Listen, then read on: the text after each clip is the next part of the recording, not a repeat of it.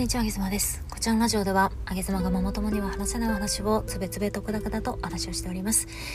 今日もママ友には言えないですね。わーママっていう言葉について。この放送は、新潟から全国へ冷凍デロスイーツをお届け、プティリスの提供でお送りしております。なんかプティリスさんのインスタが最近ですね、ちょこちょことフォロワー数が伸び始めておりましていわゆるこう企業理念に共感してもらえる方とかプテリスさんの活動を応援したいっていうねまあ濃いファンっていうんですかね方々がフォロワーさんで多い気がします。なんかいよいよこう動き出したなっていうそんな感じがしております。もしよろしければ、えー、プテリスさんのインスタ飛んでみてください。さて今日はワーママっていう言葉について私がそうね、最近すごい思うことがあるんですよ。お話ししていこうと思います。皆さん、ワーママって聞いてどう思いますか？パッと、パッと聞いた印象、ワーママ。私の印象は、大変そうだなっていう 印象が一番強い。まあ、とかくいうあげ妻もですね、一応ワーママの分類に入ると思います。ワーママって働いているママですよね。ワーキングマザーの略が、ワーママになるんですけれども皆さんワーママになりたいですか？まだ例えばママさんじゃない方とか学生さんとかね結婚してない方とか、まあ、働いてない方とかいわゆるワーママじゃない方ワーママになりたいでしょうか？私はワーママになりたくないです。はっきり言うんだけれどもワーママになりたくない。でなんでかっていうとワーママってやっぱり大変そうで時間がなさそう。なんか常に何かに追われてそう。でワーママの印象は私のワーママの印象ですよ。そんなに友達いないから別にな誰々さんを思ってとかはないんだけれどもワーママっていう言葉の印象ね。言葉の印象は、まあ、そんな感じで常に何かに追われていそう。そして表情がなんかね眉間にしわを寄っててなんかツヤツヤしてなさそう。ごめんなさいね。ワーママの方すごい多分今日の配信ムカつくかもしれないんだけれども、別にワーママさんのこと言ってるわけではありません。ワーママっていう言葉についての話ですけどね。そう、ワーママっていうのを聞くと、そんなイメージが私にはあります。で、あの、自分もワーママなんですけど、私はワーママというふうに言われたくないんですね。で、だからワーママというふうに名乗ってないんですよ。で、あの、いわゆる、まあ、発信をする女性が増えてきて、で、働いている、そしてお母さんであれば、誰でもワーママって名乗れると思うんですよね。で、あげ妻も名乗れます。だけれども、あげ妻はワーママって名乗っていません。なんでかって言ったら、ワーママっていう言葉の裏に、何やら女のぐじゅぐじゅした意図が隠れているから。で、私は感じるからなんですよね。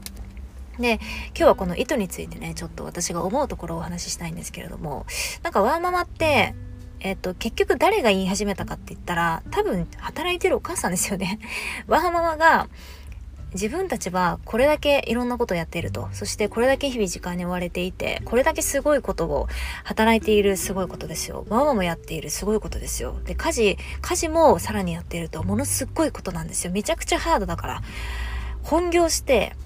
ママで家事やるってもう5人ぐらい人いないと普通無理なんですよ。それを1人でやっているからものすっごいハードなんですよ。で自分これだけのことをやってるのに例えばパートナーから全然認めてもらえないねぎらいの言葉をもらえていないなんか愛されているように感じていない。で職場ではママだから時短で働いたりだとか、まあ、フルタイムで働いている方もね多分帰り道めちゃくちゃ走ったりしながら保育園迎えに行ってる日もあるわけですよ。生理中もなんやら会社のねスーツとか着てもう普通にそこら辺の若い子と同じように働かなきゃいけないで私のお友達にもいますけれども時短時間を短くして通常のフルタイムの方よりだから定時が6時だとしたら4時ぐらいに上がるんだけれども時間が普通の方より全然短いんだけれども営業のノルマっていうのが他の方と変わらないんですって。でそれだけやるってめちゃくちゃハードですよ単純に単純にですよ若い方で独身の方でね家に帰ったら自分のことだけしてればいいみたいな方で、そういう方が、えっ、ー、と、通常の定時が6時だとしたら、そういう方が6時の中で、時間を変えて4時に上がるとなった時に、じゃあ他の方と同じようにこの栄養ノルマでお願いねって言われたら、言われても結構しんどいと思うんです。2時間も働ける時間がないんですよ。結構しんどいんですよ。でもさらに、ワーママさんっていうのは、時間が短くされ、で、終わった瞬間に次母の顔にパッて仮面切り替えてやるわけじゃないですか。で、子供は容赦ないですから、いくら疲れてたって、いくらこっちがお腹痛かろうが、もう抱っこしろ、むしろ、わーってなるわけですよ。そういうのをなだめながら、今度家に着いたら、なんかぐちゃーってなっている家を見ながらね、さっそうと夜ご飯の準備を始めて、で、旦那が帰ってきたら旦那がなんかろくに何も働かないと。俺は仕事で疲れたなんやかんや言って、もうそんなこんな想像するだけでめちゃくちゃハードなんですよ。めちゃくちゃワーママさんってハードなんですよ。で、ハードなんだけれども、いわゆる旦那からそういうようなねぎらいがないと。旦那がやっていることよりもめちゃくちゃすごいことを彼女たちがやっているのにねぎらいがないと感謝もないと感謝はあるかもしれないけれども彼女たちが求めている量じゃないと質じゃないとそして職場からも時短だけれどもそうやって同じようにノルマが課されるとかねスタートアップ企業であればそんなに整備されてませんからいくらワーママといえどやっぱ同じように働いてってなるわけですよでそんな中働いている女性たちがきっとワーママっていう言葉を作ったんでしょ？私たちこれだけすごいことをしてる。これだけめちゃくちゃ大変。周りに全然理解が得られない中で、こうやって頑張ってる私たちワーママですって作ったんでしょ？で、そういう言葉の裏にある意図を、まあ、いわゆる世の男性たちがよくよく理解しないから、なんとなくワーママっていう言葉が浸透し始めて、来た途端に、本当はワーママっていう言葉ができた時にね、あ、ワーママさんってそっか、ワーキングマザーっていう言葉をいよいよ作ったと。でそれぐらい大変なことをしてるんだ彼女たちはって、普通は思うと思うんですけど、なぜかそういう思考に至らなくって、今度できたのがワーババでしょ？もうさ、笑っちゃいますよね。ワーババって何みたいな。ワーババ、ワーパパって何すか？ワーパパって何だろうね。まあいいんですよ。もちろんパパも大変なのは分かっ、まあ、そんな、そんなの分かってるんですけど、そんな分かってるんですけど、今日話したいのはそのワーママとか、あとね、言葉の裏の意図で言うと、ワンオペ育児とかもそうですね。あれもきっと女性が作ったでしょ。ワンオペってワンオペレーションの略なんですけれども、ワンオペレーション育児ですよ。要は、えっと、夫婦がね、こういて子供が一人いる場合に、夫が何もしないと。夫が土日も仕事に行っちゃうと。そういう時に自分は仕事を例えばね、お休みしてでも子供と一日遊んでる。で、その一日、丸一日自分と子供しかいない空間のことをワンオペ育児とかって言うんですけど、要は一人でオペレーションしてるってことですよ。これわざわざ言葉にします？ワンオペ育児って。きっと男性が作った言葉じゃないよね。きっとワンオペ育児をずっとやって苦しみながら頑張ってきた女性がなんかそういう言葉をつけれるような立場になったりだとかね。例えば雑誌のそういう編集長になったりだとかブログ発信して力をつけてきたワンママさんとかがワンオペってつけたりしたんでしょその言葉の裏の意図をさよくよく見てみるとさ私は自分あげ妻ももちろんワンオペ育児めちゃくちゃしてるよ。めちゃくちゃしてるし、なんなら、なんなら私子供3人いますけれども、上の子が3歳までお家で1人で見てたので、えっと、3年間ぐらいずっとワンオペで、しかも3、3年間対1人じゃないからね。3年間、初め1人、その次、翌年2人目生まれて、その次3人目生まれたって感じなので、ワンオペかけるもう何年って感じですよ。けど私は自分でワンオペって使いたくないんですよ。なんでかって言ったら、そのワンオペ育児っていう言葉の裏に、もうなんか、私ね、この言葉聞くとちょっと気持ち、なんか吐き気がするぐらい気持ち悪くなる。で、ワーママっていう言葉も、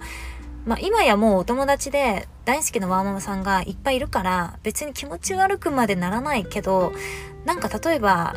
そうだね、オンラインは全然いいな。オフラインで私ワーママですとかって言われたらちょっとね、ちょっと怖いもん。あ、この人なんか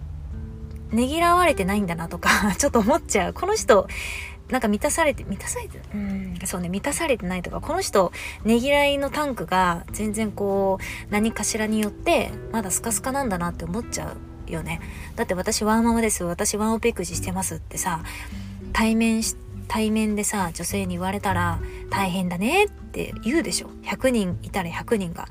あげ妻がもし誰かの目の前に立って「ねえねえ何々さんあげ妻ワンオペ育児いつもしててワーママなんです」って言ったら「えー、めちゃくちゃ大変ですね」って絶対相手言うと思う言うと思いますよ。でもそれを望んでる言葉だよね。ワーママ、ワンオペ育児。あと何かあるかなまあ、イクメンとかって誰がつけた言葉かわかんないけど、ちょっとね、男性系の言葉はもうね、うん、しょうもないんで置いときます。もうイクメンとかもしょうもない。ワーパパもちょっとしょうもないと思っている。でも、ワーママ、ワンオペ育児、うーん、あとそうね。あとはシングルマザーとか、なんかそこら辺もちょっと同じような匂いがするし、あとね、子なし夫婦。そう、子なし夫婦もそれわざわざネーミングする必要あるって思う。だって別に子供がいる夫婦が当たり前じゃないし、なんか夫婦になったからといって、なんかそこに子供をセットで持ってくるっていうのもちょっとおかしな話で、あえて子なし夫婦ですって目の前の人に言われても、あ、はあってなっちゃうよね。やっぱ普通にそこにはなかなか普通に接しようとできないんですよね。なんか私、看板立てられますよね。私、こなし夫婦っていう。だからちょっと取り扱い注意してくださいね。で、私、ワーママです。私、ワンオペ育児です。なんかこう、はい、私、腫れ物ですっていう感じが、めちゃくちゃするんですね。で、結構女性ってやっぱり、言葉の裏に意図を込めがちなので、多くの女性がね。もちろん私も結構そうですよ。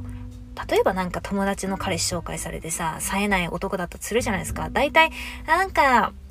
雰囲気いい感じだねとか、え優しそうとかって言うけど、全然優しそうとか別に思ってないからね。もう興味ないって感じですよ。褒めるとこないから適当にそういう言葉を使っとくみたいな。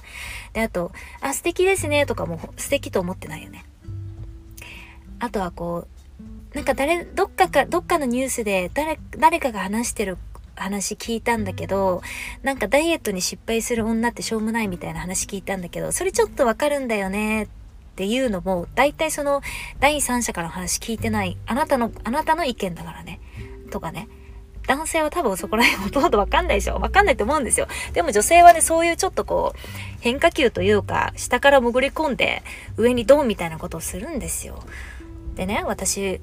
あのちょっと最後にまとめに入りますけれども今、まあ、自分は Kindle 本すごく書いてるんですよもうすぐ30冊とか出るんですけれどもでそうなった時に本って活字だけで表現するものになるのでやっぱその使う言葉にすごく神経をこう使うんですよね。で、本の中でワーママって打ち込むとするじゃないですか。そしたら私一回ワーママのそういう言葉の裏にあるイメージとかいろいろ考えるんですよね。で、そうなった時にやっぱり女性発信のこうカテゴリー分けするような言葉っていうのは大体そこに対する不満怒り、